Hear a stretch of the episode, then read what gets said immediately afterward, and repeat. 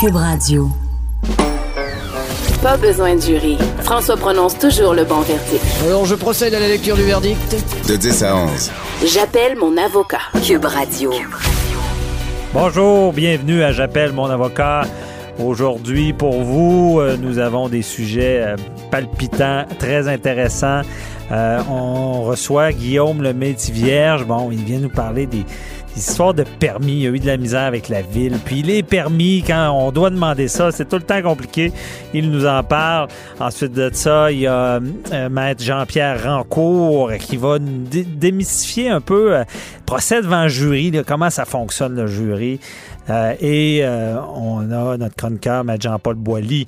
Euh, on parle d'un sujet chaud, évidemment, le projet de loi sur la laïcité, tantôt. Et on commence avec Nicole Gibault, juge à la, retraite, analyse judiciaire à LCN. Et on parle d'un sujet, la peine de mort. C'est dans le judiciaire, c'est un mot qui fait peur. Ça existe encore euh, aux États-Unis, dans certains États. On s'entend que comme peine, il n'y a pas plus sévère que ça. Euh, au Canada, ça a été aboli seulement en 1976. C'est quand même pas si vieux. C'est surprenant d'entendre ça. Et il y a un juge euh, en mai 1976 qui a ordonné pour la dernière fois la peine de mort.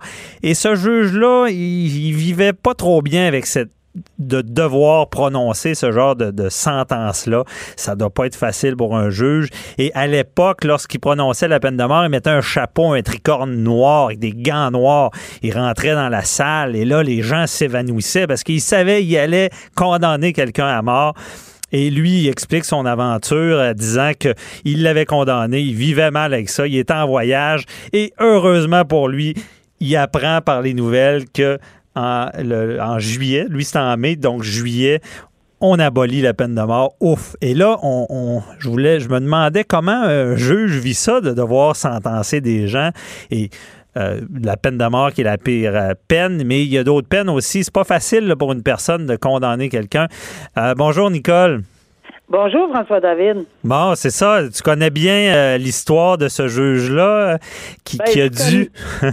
Oui, je connais l'histoire parce que, bon, je l'ai lu euh, comme toi, mais je connais beaucoup plus l'histoire de mon grand-oncle, oh. le juge François Caron, euh, qui, euh, qui était connu à Montréal pour l'enquête sur le crime organisé à, l'époque, en 1950. Une longue, longue, longue enquête. mais, mais, mais tout ça pour dire que moi, je me souviens très bien quand il me racontait qu'il prononçait la peine de mort. Et le fameux ah, tricorne et les gants noirs, je m'en souviens tellement. Puis tu sais, de la façon dont tu me l'expliquais, euh, c'était assez lugubre, merci. Oh. Et euh, je, me souviens, là, les yeux me fermaient pas. Tu sais, quand tu ah. tes, yeux ouverts, là, puis t'attends la prochaine phrase.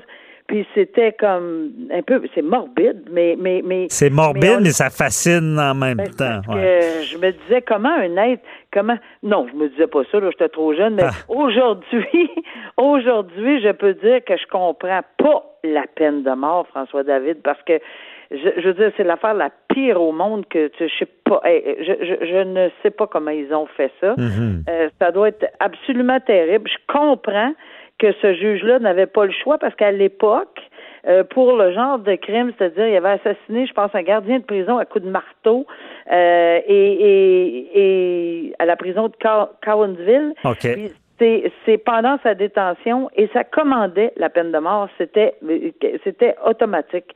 Je pense qu'il y avait pas, tu sais, des fois on a euh, une panoplie de sentences qu'on peut on peut rendre, mhm. euh, mais mais lui il l'avait pas. Puis oui, il a très très très très mal dormi. Puis je, parce que Nicole seulement euh, c'était le pire crime là, parce que tu es un gardien de prison, un policier, c'est des premiers degrés automatiques là. Absolument. Ah, ok. Même si on a un esprit, puis des fois on dit c'est dégueulasse, il mérite la peine de mort. Ben mériter le dire puis, euh, mhm. puis, puis, prononcer, puis regarder la personne avec les gants noirs, puis dans ce cas-là, ils avaient oublié les gants noirs. Mais c'est quoi, donc? Il, s'est présenté? Il avait oublié les gants. OK. Il était, il était, je pense, trop nerveux. Il l'admet lui-même. Il était tellement, tellement bouleversé. Il est parti avec le chapeau, le tricorne noir. Puis ça, je l'ai vu, le tricorne. Je sais ce qu'il y a de l'air. Là, c'est Oh. vraiment comme dans le temps de, ben, de Louis XIV, mais noir, là, Mhm. avec les gants jusqu'au coude. Jusqu'au Euh, coude, OK. Oui, oui, oui, c'était des grands gants. Ben, En tout cas, ceux de mon oncle, mon grand, ben, je l'appelais pas mon grand-oncle, je l'appelais mon oncle François, évidemment, là. Mais mon oncle François, je, je, je, je l'ai vu, je, je, il m'a montré, tu sais, j'étais dans, dedans, là, clairement, quand tu m'expliquais ça. Mais euh, je fais un parallèle, puis tu fais bien de, de- d'en parler, parce que je pense que les gens réalisent pas aujourd'hui le plus. Mais avant de faire ton parallèle, Nicole, Ah, je t'ai coupé. Tu allais parler du juge qui dormait plus, là. Ah oui, le, le, le juge en question, il dormait plus, puis il, il- monsieur Jean-Louis Péloquin, euh, il, euh, il se disait, mais là, ça, tu sais, j'ai pas le choix, mais c'est épouvantable, mais j'ai, j'ai pas le choix. Il savait la tâche qu'il, qu'il avait euh, à faire, il connaissait sa responsabilité, mais il savait également, là, alors, à un moment donné, je pense que on, on, on apprend que sa femme savait, en entendant parler, que, que son mari venait de faire quelque chose, de prononcer une peine de mort, et, et elle, elle est allée le retrouver à la maison, qui marchait dans un corridor noir, là, aller-retour, parce Ah. que là, là, euh, t'es- tout croche, puis je peux comprendre. Ben, évidemment, c'est sur une autre échelle, là. Mais je peux comprendre dans quel, tu sais, même s'il savait qu'il avait fait ce qu'il devait faire, c'était la loi, il n'avait pas d'autre choix. Euh, et c'est absolument très difficile de vivre avec ça en arrière. Dans Pour un tête. humain de supporter. Il était pas d'accord avec la peine de mort. C'est ça. ce qu'il dit. dans- J'étais même pas d'accord, mais j'avais pas le choix. Alors, il espérait. Il a prononcé euh, ce- cette décision-là, c'était en mai, je crois, en, deux, en Oui, 1965. euh, 76 en mai, oui. Puis il dit, je vais mettre la- la- l'exécution juste en octobre, en espérant, parce qu'il y avait beaucoup, beaucoup de, de- on parlait beaucoup de, de, de l'abolition. Ouais. Fait que lui, dans le fond, il espérait qu'elle soit commuée, pas parce que, pas, pas parce qu'il n'y avait pas de respect pour la famille, parce qu'un gardien de prison assassiné de cette façon-là, on s'entend-tu que c'est terrible, là, puis Ouais. que la famille, mais c'est une, une sentence ne se veut pas venger. Tu sais, on peut pas avoir une Vengeresse, de vengeresse. Mais quand même, euh, évidemment, il a fini euh, euh, ses jours en prison, mais il a fini d'une façon terriblement tragique. Il a été assassiné Oh. par un autre détenu dans un pénitencier à Kingston, en Ontario. Alors, euh, il était pas dû pour vivre longtemps. Là, euh, donc, donc il a eu la peine de mort, s'en est sauvé, Mais- ça a été aboli, mais il a Ouais. été assassiné par un co-détenu. Assassiné. OK. Assassiné Bon. par un co-détenu. Alors, ben, je trouvais ça intéressant euh, parce que, évidemment, pas sur la même échelle, là, François David. Ouais, parce on que, comprend. on, on comprend, mais, mais quand même, moi, j'étais jeune quand j'ai été nommé juge, une des plus jeunes, là. Euh, Ouais. La responsabilité est énorme sur les épaules lorsqu'on prononce une sentence. Je me souviendrai toujours que la première fois, on me dit recommandation commune 11 ans. OK, Moi, là, c'est c'est ta première fois, là, excuse. de- ma première fois, je vais t'avouer que j'ai eu bien de la misère avec ça. J'ai été obligée de suspendre. Pourtant, c'était une recommandation commune. La personne avait full tatou partout, puis elle avait était, elle avait un casier judiciaire long comme le bras. Euh, pas parce que ça un va pas sans l'autre, c'est pas ce que je veux dire, mais c'est on comprend que c'était un dur à cuire là, et que lui, 11 ans là. C'est un dur à cuire, puis t'avais pas à trancher rendu là. là. Non, à- j'avais même pas tranché, mais j'étais tout croche. J'avais, j'avais mal dormi après le prononcer de la sentence. Je voulais changer mon numéro de téléphone. Ah. J'avais peur qu'il y ait des représailles. J'étais Ah, tout ouais. croche. Euh, puis par la suite, même si c'était pas des représentations communes, dès qu'il y avait une sentence à prononcer, pour moi, on, on s'entend là, une privation de liberté assez longue. là. La 11 plus ans. longue que j'ai prononcée, c'est 22 ans. Oh. Alors, euh, je, je dois te dire que quand on prononce une sentence et qu'on on, on, on, on y pense deux minutes, là, c'est parce que le, la personne, femme ou homme, là, elle a une mère, elle a un père, elle a des frères et sœurs qui sont souvent dans la salle et même j'ai vu les enfants. OK. C'est tellement dur là, dans- de, de prononcer une sentence d'emprisonnement de- à longue durée quand on voit, pas parce qu'on pense pas aux victimes, c'est la première chose évidemment qu'on a dans, dans, dans notre tête, là, la victime, mais les victimes Mhm. C'est ce qui nous donne la force, j'imagine. C'est qu'on Oui, a mais la Mais François David, les victimes collatérales, les familles, la famille de l'accusé qui s'en va dedans pour 4, 5, 6, 7, 8 ans ou à vie pour un meurtre, je comprends que c'est sa responsabilité, mais son entourage, c'est d'une difficulté. Puis en plus, je vais t'ajouter un autre élément, c'est que des fois, t'es déchiré, t'as as, la couronne qui présente euh, une théorie puis demande une peine, puis c'est aux antipodes de la défense. Ouais, c'est ça déchiré entre les deux. C'est quoi une juste peine? on est qui? Ah, on n'est pas investi de la lumière sacrée, là, puis tout ça. Même mhm. si on connaît les règles de droit, il faut agir avec euh, discrétion, oui, mais dans les barèmes du droit, dans la légalité de toute cette affaire-là, mais en âme et conscience, puis pas par vengeance. Puis pourtant, c'est pas parce que des fois, ça nous tentera pas d'y en donner une coupe d'années de plus. Ben, c'est ça. mais c'est pas comme ça que ça fonctionne. Mais j'imagine, mais venons-en à ta deuxième fois ou première fois que tu as à trancher, là. Oh. là, tu tranches, là. Ben là, tu tranches, là, puis c'est là. Là, c'est là, c'est déchirant parce que, comme je, je te disais, c'est que souvent c'est aux antipodes si on me demandait deux ans, puis l'autre me demandait 18 mois, on s'entend que les deux sont tellement proches, là, que 18, 19, deux ans ou 20 euh, mois, on était, mais quand on me demandait 7, 8, 9, 10 ans, puis euh, à l'époque, on pouvait prononcer euh, des sentences beaucoup plus légères. On n'avait pas mhm. les amendements là, qui, qui faisaient qu'on n'avait pas de sursis, puis pas le droit, puis en tout cas, ouais, là. Mais on pouvait aller de, de zéro à rien, à tout, c'est-à-dire mais là, tu vas où, là? Euh, c'est, et là, et là, ça commence. Mais il faut le secret, et ça, je l'ai appris, puis, puis, puis je suis convaincue que les collègues le font, puis que on apprend vite là, dans ce mhm. domaine-là. Là. Ben, le recul, le recul, le recul. Tu ne prononces pas une sentence à moins d'être vraiment, c'est une sentence, une recommandation réaliste, commune des deux parties. Mais quand il y a une, disparité entre les deux, là, le euh, délibéré, là, de se ah, retirer, là, puis c'est vraiment important pour ceux qui pensent qu'on fait rien, là, c'est faux. le délibéré, ben, je parle pas que on n'a pas juste une non plus, on n'a pas juste une sentence à prononcer. Donc, retirer, y penser, peser le pour, le contre, regarder la jurisprudence, les éléments factuels de l'un, les éléments factuels de l'autre, les ressemblances. Mais savez-vous quoi? Il n'y a pas, c'est rare qu'on ait des sosies dans la vie, là. Ben, c'est rare qu'on ait des sosies en droit, en OK, il faut tout le temps revenir. Mais Nicole, il ne nous reste pas beaucoup de temps, mais rapidement, est-ce qu'on s'habitue à ça? Est-ce qu'on dort mieux à un certain moment? on, je pense qu'on ne s'habitue jamais euh, à causer de la douleur et à regarder cette douleur-là, mais évidemment, on, on apprend que euh, c'est, on apprend à vivre avec. Ça, c'est une chose. On apprend vraiment à vivre avec, et surtout qu'on sait très bien que lorsque la, la sentence est prononcée, là, que surtout quand il y a un plaidoyer de culpabilité, ben, garde, c'est comme ça que ça fonctionne. Puis il y a des victimes là-dedans. Mhm. Puis c'est la, la barre est très haute. Puis, euh, on pense beaucoup aux victimes, même si on a le regard sur la famille de l'accusé en tout temps, parce c'est triste. Ah, c'est bien expliqué. Merci beaucoup, euh, Nicole, de nous avoir fait part de, ce monde-là qui est peu connu, tu sais, dans la tête d'un juge, justement, de savoir, mais je me doutais que ça devait pas être évident. Merci beaucoup, puis bonne journée. on se reparle pour un autre dossier. Bye-bye. Animateur et avocat, François-David Vernier.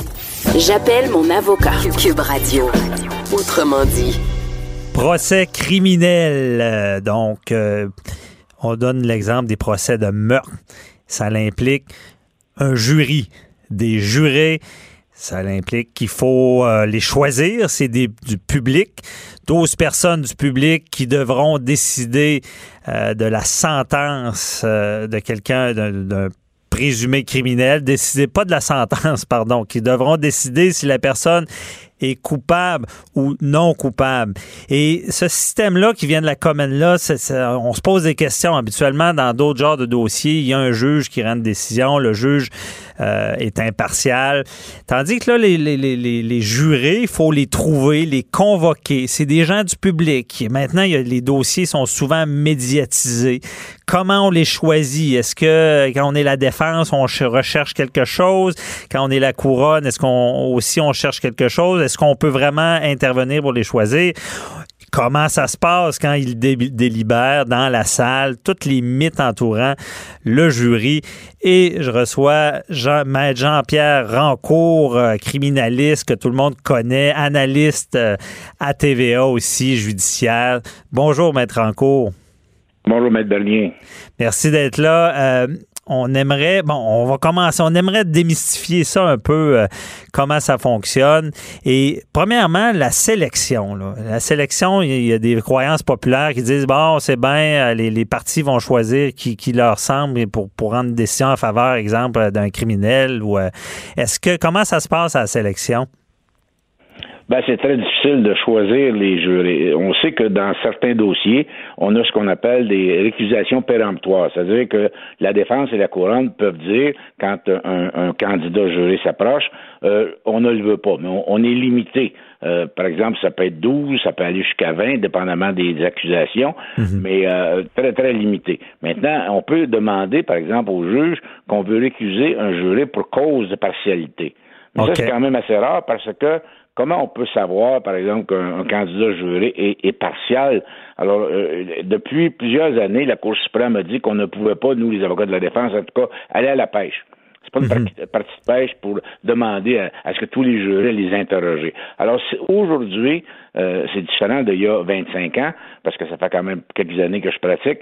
Euh, aujourd'hui, c'est plus difficile de choisir les jurés. À l'époque, on avait plus de renseignements sur les jurés, on pouvait poser plus de questions. Mais aujourd'hui, euh, écoutez, quand un, juré arrive, tout ce qu'on sait, c'est son nom, son âge et, où il travaille, par exemple, de quel métier il a et c'est tout. Alors, on, décide, euh, souvent, on est menotté, on est, on est pris pour mhm. prendre les candidats qui, qui viennent. Il faut en choisir 12. Alors, euh, c'est difficile de faire un choix que, qui, qui, serait euh, important pour nous. Je comprends. Puis, dans, le fond, bon, les péremptoires, bon, vous, excusez l'expression, vous y aimez à face ou pas, dans le sens, OK, on le prend, on le prend pas, mais il n'y a pas de question. Mais là, les gens se disent, est-ce que, c'est comme aux États-Unis, qu'on pose des questions aux, aux jurés, mais vous le dites, c'est plus leur âge. Mais est-ce que ça arrive que, que l'avocat puisse poser des questions ou le juge pose des questions? Oui, maintenant, euh, le juge, par exemple, je donne un exemple. Euh, admettons que c'est un, policier qui est accusé. Alors là, le juge va euh, dire au candidat juré, écoutez, si vous avez de la famille qui est dans la police ou des amis, ben vous pourriez être excusé parce qu'on va vous. Euh, moi j'ai vu et, aux États-Unis c'est encore mieux parce que les juges euh, posent différentes questions. Euh, j'avais un procès avec un, camionneur à ce moment-là, puis c'était les policiers qui étaient impliqués. Le juge a dit ben tous ceux qui ont des policiers dans la famille ou des camionneurs dans la famille, on va les exclure. tout ça se fait avant même qu'on pose des questions ou qu'on utilise nos péremptoires. Maintenant, les juges au Québec euh, commence à faire ça. On, euh, les, avocats, par exemple, vont dire au juge, on aimerait ça que vous posiez des questions en général aux candidats avant qu'ils viennent, qu'ils soient assermentés, pour voir s'il n'y a pas un conflit euh, dans, dans et, il y a beaucoup de, de candidats jurés qui demandent d'être excusés pour toutes sortes de raisons. Alors, quand le panel, on a fait l'exclusion de ceux qui euh, ne doivent pas être là, ben il en reste à ce moment-là, il nous reste simplement les péremptoires pour euh, excuser quelqu'un. Mais vous savez, dépendamment de la cause, moi j'ai vu à l'époque euh, dans les agressions sexuelles, on appelait ça des viols, où je me disais, bon, ben, je vais prendre des femmes de 40 ans et plus. Mhm. Parce que je me disais, bon, mais je vais avoir plus de facilité avec des femmes de 40 ans et plus qu'avec des femmes de 20 ans ou avec des hommes. Et bon, on essayait de, de, de, de, se faufiler pour avoir plus de femmes. Euh, dépendamment de la cause, on va vouloir avoir soit des femmes, soit des hommes ou euh, un certain âge. C'est ça. Donc, il y a une certaine stratégie avec le choix aussi, malgré qu'on n'a pas toutes les informations. Là. On peut pas enquêter sur eux puis savoir qui c'est. C'est ça. Absolument. OK. Et euh, bon, une, fois là, on les choisit, une fois qu'ils sont choisis, bon, ils doivent entendre la cause. Euh, est-ce que là, tous les gens se posent la question en tant qu'avocat, plaideur, comment on leur parle? Est-ce qu'on veut écharmer? Est-ce qu'il y a des choses à faire? Là? Oh, c'est absolument. Pendant tout le procès, souvent, vous savez, des procès peuvent durer une semaine ou deux, euh, mais il y a des procès qui durent plusieurs mois. Mhm. Alors, vous êtes euh, jour après jour devant ces, ces, ces jurés-là qui vous observent. Évidemment, ils, observent l'accusé, mais ils vous observent. Alors, moi, c'est sûr qu'il euh, faut absolument que l'attitude de mon client qui va être soit dans la box des accusés ou à côté de nous, soit vraiment euh, euh, parfait. Pour pas que les jurés, parce que, vous savez, ils vont les regarder pendant des jours et mhm. des jours et des jours. Et là, si par exemple il y a des réactions, ben ils n'aimeront pas ça. Euh, la réaction de l'avocat aussi. Moi, j'ai vu souvent, je savais que je ne pouvais pas m'objecter et avoir raison, et je m'objectais parce que je me disais, les jurés vont trouver ça correct que je m'objecte. Le juge va rejeter mon objection. D'autres fois, euh, je me disais, j'aurais raison de m'objecter, mais ça, va paraître mal versus les jurés, ah, l'objection que je fais. Donc, c'est toujours une stratégie assez importante devant les jurés. L'attitude de l'avocat euh, et de l'accusé, très, très important. Et après ça, ben, il y a les plaidoiries. OK. Mais euh, puis donc on comprend bien, c'est ça. Même si le droit nous dicte de, s'objecter, ben peut-être que dans dans ce qui est de la morale, dans, dans, dans, ce qu'on veut faire comprendre au, au, jury, c'est pas bon là. Et euh, ben, parfois oui. OK. Puis est-ce qu'on va même jusqu'à vouloir avoir de l'air sympathique, euh, vouloir euh, leur lancer un regard, euh, comme les, gens écoutent des films, on va devant le, jury, puis on essaie vraiment d'aller dans des convaincre. Est-ce que toute notre attitude joue? Là? Absolument. Absolument. Il faut enjouler le jury. OK, c'est ça. l'expression. Il faut aller aussi loin que ça. C'est une question de stratégie pour euh, que vous soyez que l'avocat et l'accusé deviennent sympathiques. C'est pas toujours le cas de l'accusé, dépendamment des accusations, mais au moins que l'avocat soit sympathique, parce que lorsqu'il va faire sa plaidoirie à la fin, s'il est sympathique au juré, ils vont avoir une meilleure écoute de l'avocat de la défense. OK, c'est ça. L'écoute est très importante pour qu'ils comprennent bien ce qu'on veut leur montrer. Là. OK. Et euh, bon, une fois, là, là, on fait la plaidoirie à la fin, à la toute fin, on veut les convaincre. Et euh, bon, le, jury est séquestré. Euh, je sais que vous n'étiez pas dans la salle, mais j'imagine qu'en tant qu'avocat de la défense, on essaie de comprendre qu'est-ce qui se passe dans une salle et quelles sont les interactions. Est-ce que c'est un peu comme on dit une micro-société dans une salle avec des 12 personnes qui, qui doivent débattre? Oh, absolument. Et vous savez, moi, j'en ai fait peut-être plus que 100 procès devant jury parce que à l'époque, à Sherbrooke, on avait uniquement un juge. Donc, on pouvait pas aller toujours aller plaider le doute raisonnable devant le juge. Fait qu'on faisait des procès devant jury nauseam. Et, et, et on, c'est très, très difficile de savoir ce que les jurés vont penser euh, à, en arrière dans leur délibération. Et on sait qu'ils n'ont pas le droit de nous raconter euh, ce qui s'est passé. Euh, mhm. je peux vous donner une anecdote d'un procès de meurtre à, à Granby que j'ai fait où, bon, ça a duré deux semaines. je me sentais très, très proche des jurés et surtout d'une candidate jurée qui était là, là, qui me regardait beaucoup. Je le regardais. J'ai plaidé. Ma plaidoirie était axée sur elle dans l'espoir de gagner. Là. Euh, après une délibération d'une journée et demie, vers 9 heures le soir, ils sont arrivés avec euh, coupable de meurtre au deuxième degré. Donc, j'ai demandé, et d'ailleurs, depuis ce temps-là, ça n'existe plus, mais ce qu'on appelait le polling. Oh. C'est-à-dire qu'on demandait au juge qu'il demande, euh, après que le président eut dit qu'il est coupable, que chacun des jurés donne son verdict individuellement.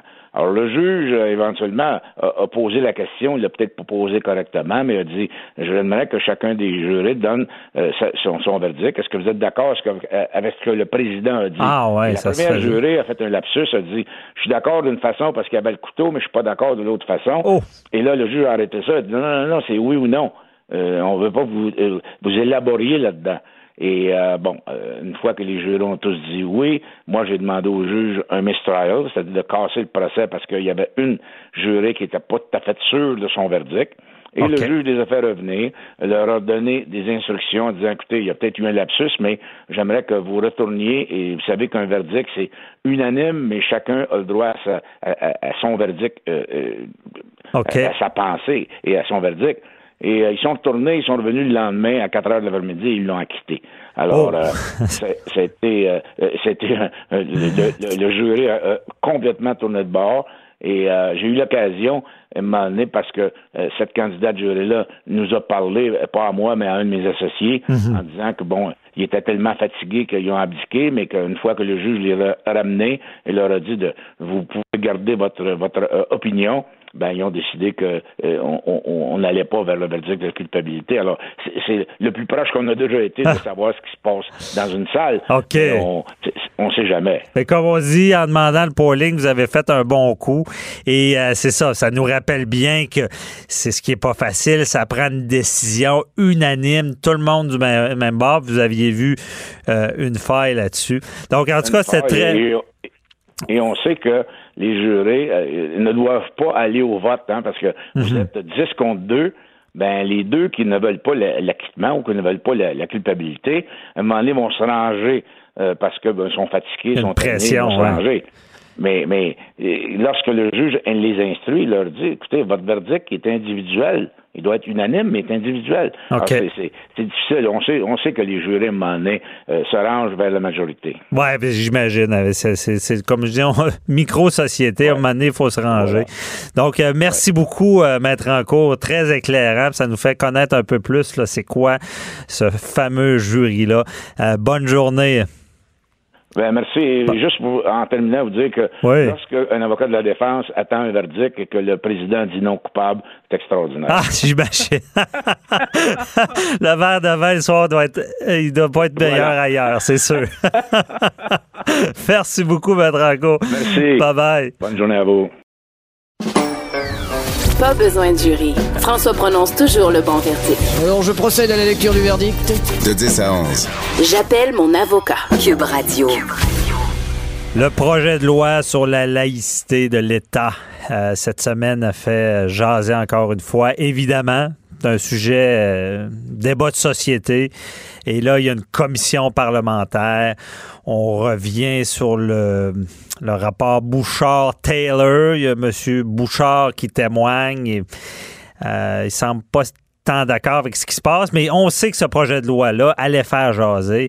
Euh, moi, je pense que c'est un peu une bombe qui a été lâchée et on, essaie de comprendre comment ben, ça va finir, parce qu'au final, ça devra finir par une loi.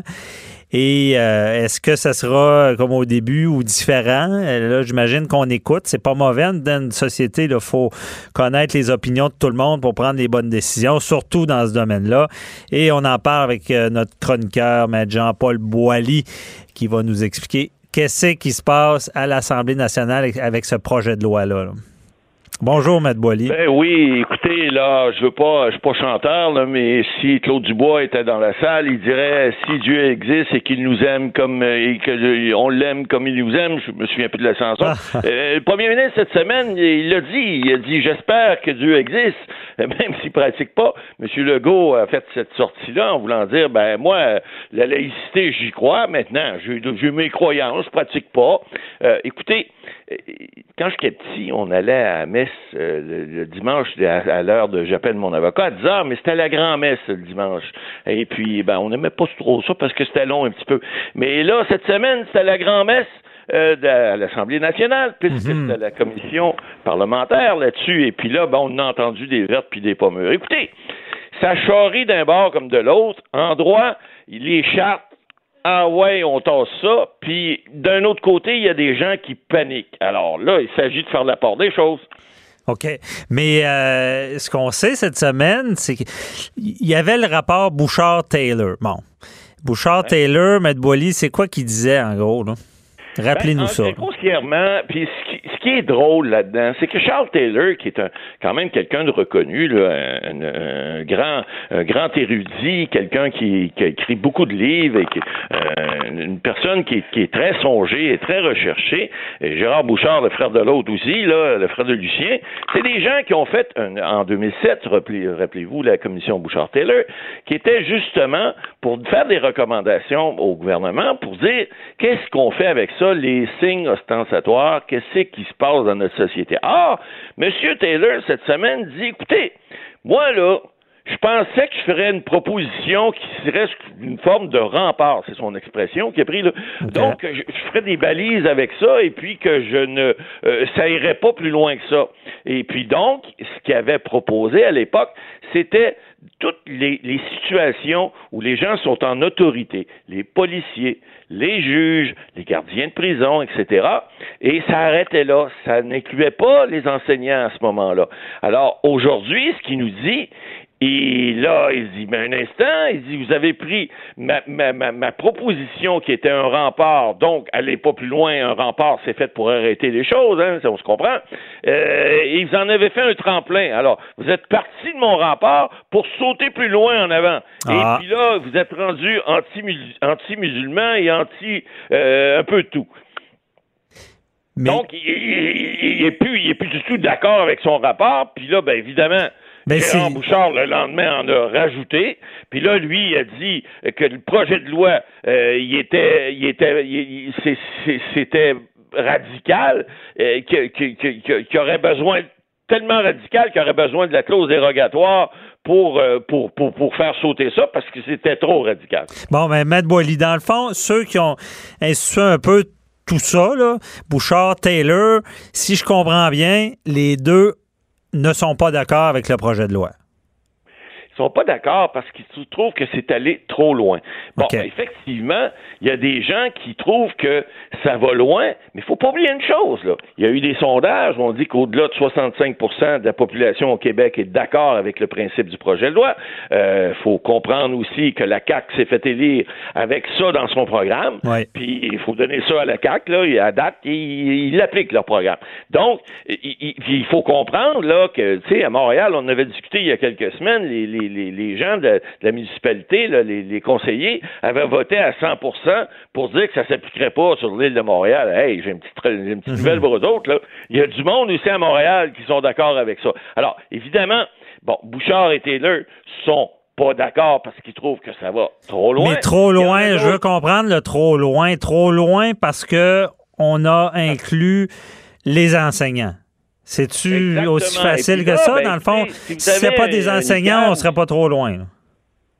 Pardon? Si c'était pas des enseignants qui sont inclus, on serait pas trop loin, d'après. Il semblait dire, mais là, il s'est rendu que M. Bouchard va encore plus loin. Il dit là, c'est tellement radical parce que c'est pas juste les enseignants. Ils trouvent que c'est trop. Écoutez, vous avez une croix dans le cou où vous avez le, le, le, le petit, le, petit truc, le petit chapeau en arrière de la tête pour les, les gens de religion juive.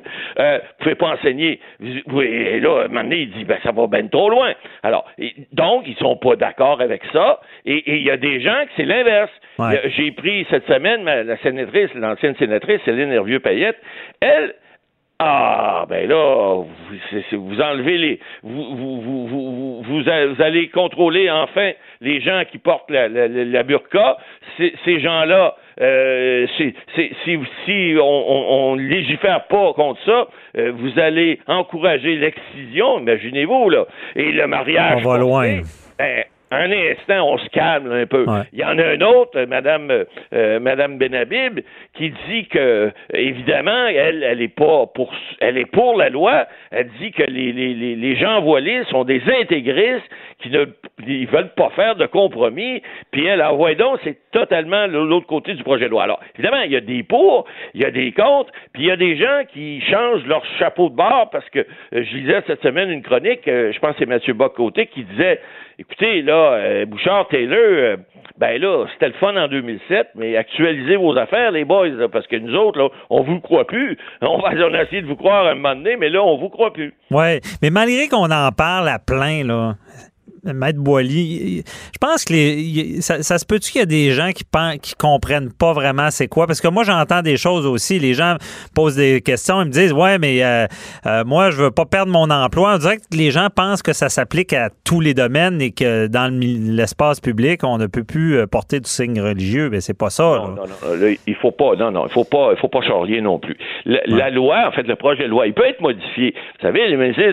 mais c'est les gens d'autorité, c'est ça que je veux dire. On oublie ça, là. les gens d'autorité, ben juges, policiers. non seulement on l'oublie, mais on crie à tort et à travers parce que, effectivement, d'abord, il y a une clause grand-père qui est dans le projet de loi. Ça, ça veut dire que les gens qui sont là présentement, qui exercent leur métier, que ce soit dans les garderies ou que ce soit ailleurs. Comme un droit euh, acquis, là.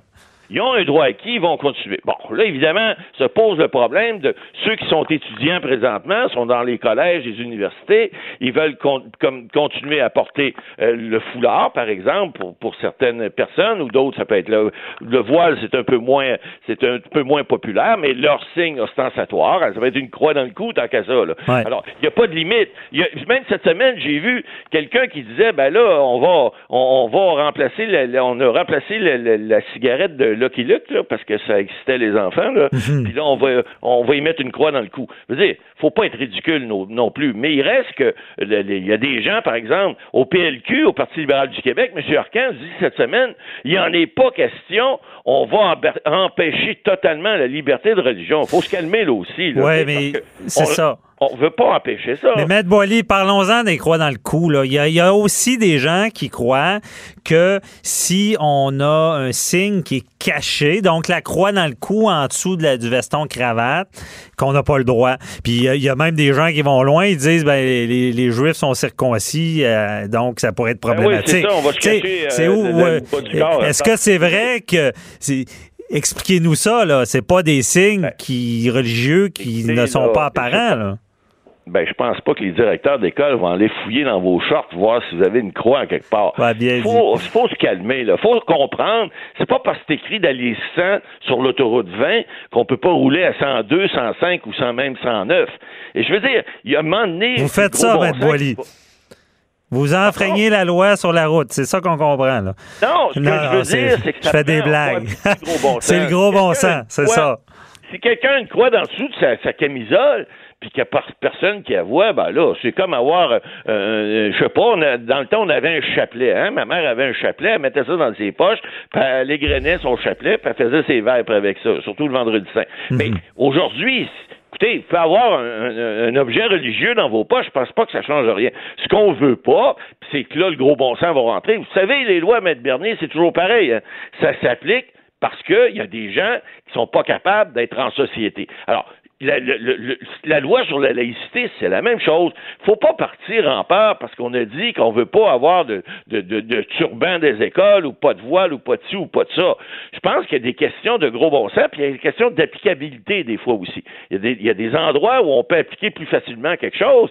Vous savez, dans une piscine, c'est pas mal plus facile de savoir si tu portes quelque chose, c'est un maillot. Mm-hmm. Et euh, en hiver, je ne sais pas, en dessous de mon habit de motoneige, Qu'est-ce que j'ai en dessous? Ça vous regarde pas. Bon, bien évidemment, si je suis dans une école ou je suis dans une prison d'un palais de justice avec un habit de motoneige, il y, a des différences qui peuvent s'appliquer. Mais on comprend qu'on on va s'adapter. Il faut arrêter de partir en peur. Puis là, c'est drôle de voir les gens qui ça crie à tort et à travers, d'un côté comme de l'autre. Et puis, ben, écoutez, il faut que la logique juridique s'applique. La logique juridique, ben, c'est le gros bon sens. Oui, vive le gros bon sens. Et à suivre dans ce dossier-là, qui n'est pas fini, là, c'est, on le dit, c'est un dossier chaud. C'est vrai, on a eu des invités à l'émission aussi qui en parlaient. l'identité religieuse, des fois, c'est, c'est beaucoup pour certaines personnes. c'est ça. Donc, j'espère qu'on trouvera une, belle solution. Comme en droit, on aime toujours trouver des solutions à suivre la semaine prochaine avec ce dossier-là. Et euh, j'imagine qu'on s'en reparlera. Il y a des bonnes chances. Merci beaucoup, euh, Maître Boily. Et bonne journée. Au revoir. Bye bye. Question de divorce, de droit international, d'affaires criminelles. De 10 à 11. J'appelle mon avocat. Écoutez, vous ne serez pas jugé. Les permis. Je le dis avec une grosse voix. Les permis demandés à la ville c'est pas toujours une chose facile. C'est des fois très complexe. Des fois, il y a des fonctionnaires qui sont des rois dans leur domaine. Il y a des exigences à, remplir. C'est pas toujours clair. Des fois, un disent quelques blancs, d'autres noirs, et on essaie de s'y retrouver. Euh, malheureusement, j'ai vu ça dans plusieurs villes. Des fois, les gens disent, ben, coudon, avec la ville, c'est plus facile se faire pardonner que demander la permission. Parce que des fois, ça finit plus. On a des projets, c'est souvent des, gros projets, notre vie ou les entreprises, que ce soit n'importe quoi on se frappe des fois une bureaucratie qui peuvent nous faire virer fou. Et euh, j'ai suivi l'histoire de Guillaume le Métis-Vierge euh, qui a eu de la difficulté justement avec tous ces permis-là, avec sa maison pour la démolir. Et il a dû gérer tout ça et j'étais curieux d'en savoir plus. Donc, euh, bonjour Guillaume. Oui, bonjour. Bon, merci d'être là. Euh, les permis, est-ce que c'est un mot qui te fait frémir maintenant, demande de permis? Ben, c'est sûr que ça fait un petit peu frémir parce que, écoute, c'est un, c'est comme un gros labyrinthe qu'on comprend pas tous. Je me mets, euh, je me mets quand même dans la peau des gens qui travaillent euh, dans la ville parce que c'est pas évident non plus. Non plus, Je pense qu'il y a un gros manque d'effectifs. Mhm. Puis d'emblée, euh, François ou Maître, je, me permettrais de dire que moi, je suis pas une victime là-dedans. Je suis plus quelqu'un qui a, qui a vécu un processus compliqué, trop à mon goût, et je pense qu'il y a eu un petit peu d'abus. Je sais pas si je peux appeler ça du zèle ou de l'abus de pouvoir, ou je pense que j'ai été pris pour donner l'exemple. Des fois, c'est ça qu'on va faire aussi pour montrer à d'autres. ça peut arriver. Tu sais, un policier qui va être plus sévère pour un, pour que les autres se tiennent tranquilles.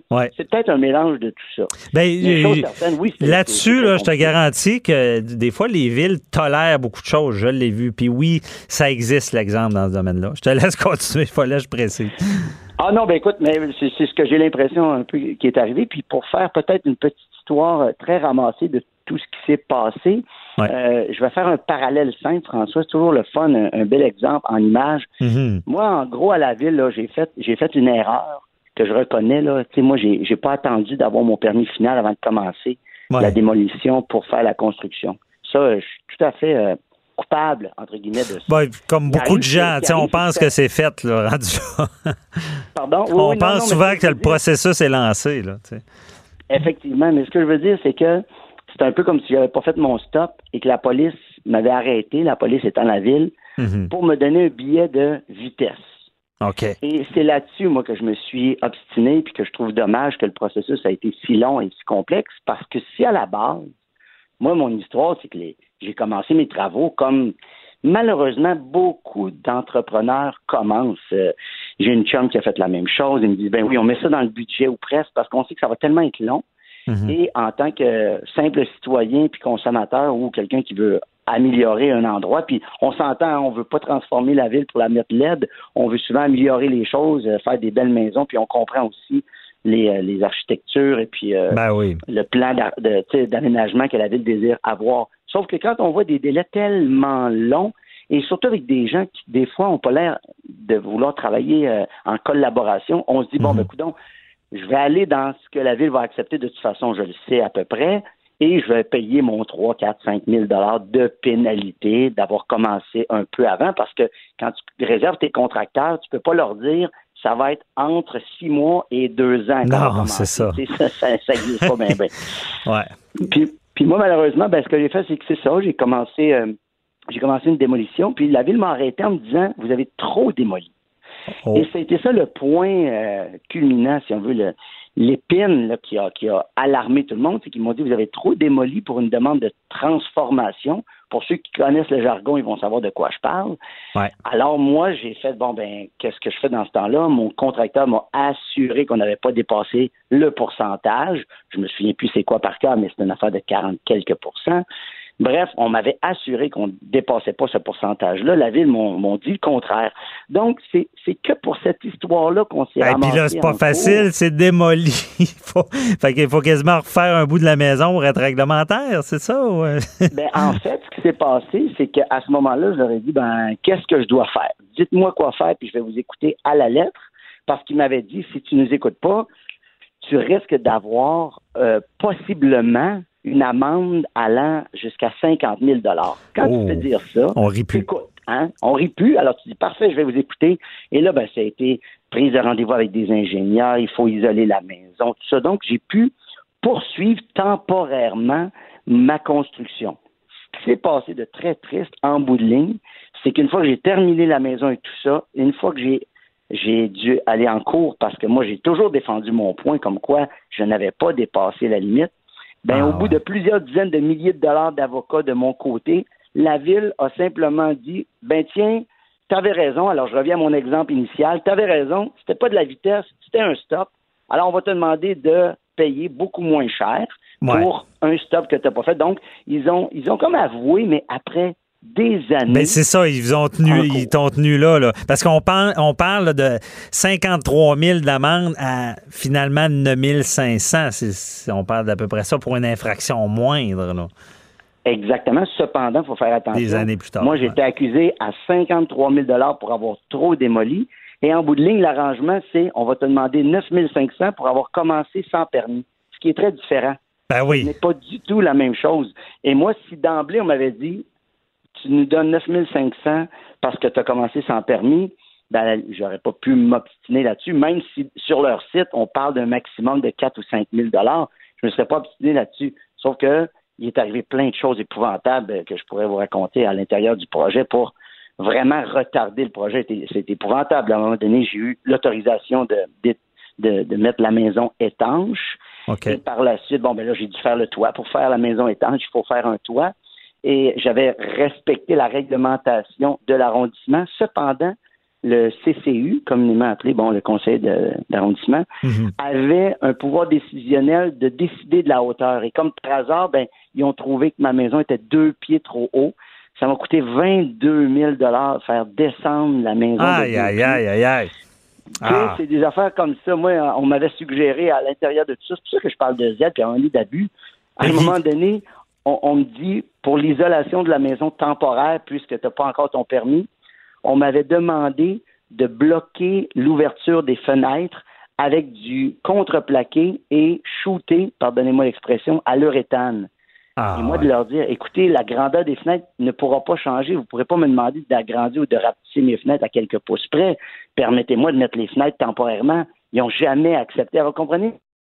Multitude de trucs qui ne tenaient pas la route, vraiment. Ben oui, mais ça donne pas le goût de, faire des projets, tout ça. Parce que, euh, tu sais, je comprends, bon, j'en ai vu beaucoup dans ce domaine-là, puis euh, des fois, ils arrivent avec une attitude, oh, tu n'as pas respecté si, si, si, mais des fois, ils comprennent pas la réalité en arrière de tout ça, du projet familial. Parce que, euh, je, je peux te poser la question, est-ce que pendant tout ça, t'habitais, je, je veux dire, c'est un projet euh, qui était euh, ta maison. Je veux dire, tu n'étais pas dans Renault, là. C'est un autre projet à part. J'habitais pas, non, j'ai eu la chance de ne pas pouvoir habiter ah, dans Renault, mais je me suis mis souvent dans la peau de quelqu'un qui a qui a pas les moyens de louer un appartement aux côtés de, de l'endroit où on faisait les rénovations parce que les enfants était inscrit à l'école, tu n'as pas le choix d'habiter dans un, un, endroit précis si tu veux que tes enfants puissent aller à l'école de quartier. Ben, c'est ça. comme il y a un retard épouvantable, là, c'était passer d'appartement en appartement autour de ce secteur-là pour pouvoir garder le privilège d'envoyer ses enfants-là à l'école. Encore une mhm. fois, comme je dis, je fais pas pitié, j'ai pu me l'offrir. Sauf que c'est quand même aberrant de voir que moi, la série sur Sunday, c'est que j'ai écrit à M. Ferrandez.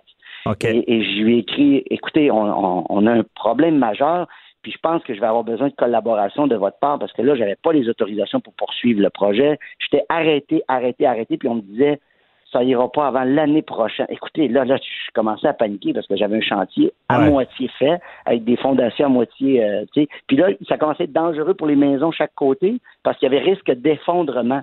Alors, je leur ai dit, vous pouvez pas m'arrêter longtemps comme ça, permettez-moi au moins de solidifier le tout. Bref, j'ai envoyé une longue lettre et je n'ai jamais, vous savez, dans la vie, quand tu appelles quelqu'un et que tu demandes de régler un problème, la moindre des choses, c'est d'avoir un retour d'appel ou un accusé de réception. Ben, c'est ça. J'ai rien, rien eu de la part de l'arrondissement qui m'a dit rien, même pas, écoutez, M. Tuyard, je suis même je veux pas vous rencontrer. Au moins, j'aurais eu ça. J'ai rien eu de la part de M. Ferrandez, ce que j'ai trouvé vraiment déplorable. Ah non, c'est ça, j'imagine, mais tout ton récit malheureusement nous faire appeler.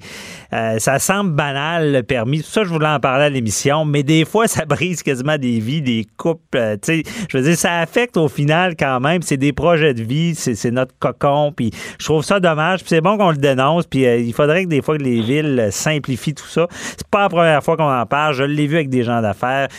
c'est souvent on le crie, mais malheureusement, il y a encore des fonctionnaires qui jouent au roi dans leur domaine. Mais il faut faut plus que ça arrive. Merci beaucoup, euh, Guillaume, d'avoir fait part de cette problématique-là. Puis euh, euh, j'espère, j'imagine que tu as pris beaucoup d'expérience, puis que ça ira mieux dans les autres projets, mais c'est pas facile. C'est pas évident, ça a été mieux dans mes autres projets, j'en ai fait d'autres par la suite. Et j'ai pris mon mal à patience, comme on dit, c'est souvent le meilleur truc. Puis voilà, je fais pas sur personne, sauf que des fois, il y a c'est ça, mais tu vas peut-être peut en aider d'autres en en parlant. merci ben, beaucoup, puis bonne journée. Merci. Bye bye. C'est tout le temps qu'on avait. Une heure, ça passe trop rapidement juridique. Donc, la semaine prochaine, on vous revient avec euh, d'autres sujets euh, croustillants, judiciaires. On vous invite encore une fois à aller sur notre Facebook. J'appelle mon avocat. Bonne semaine. Cube Radio.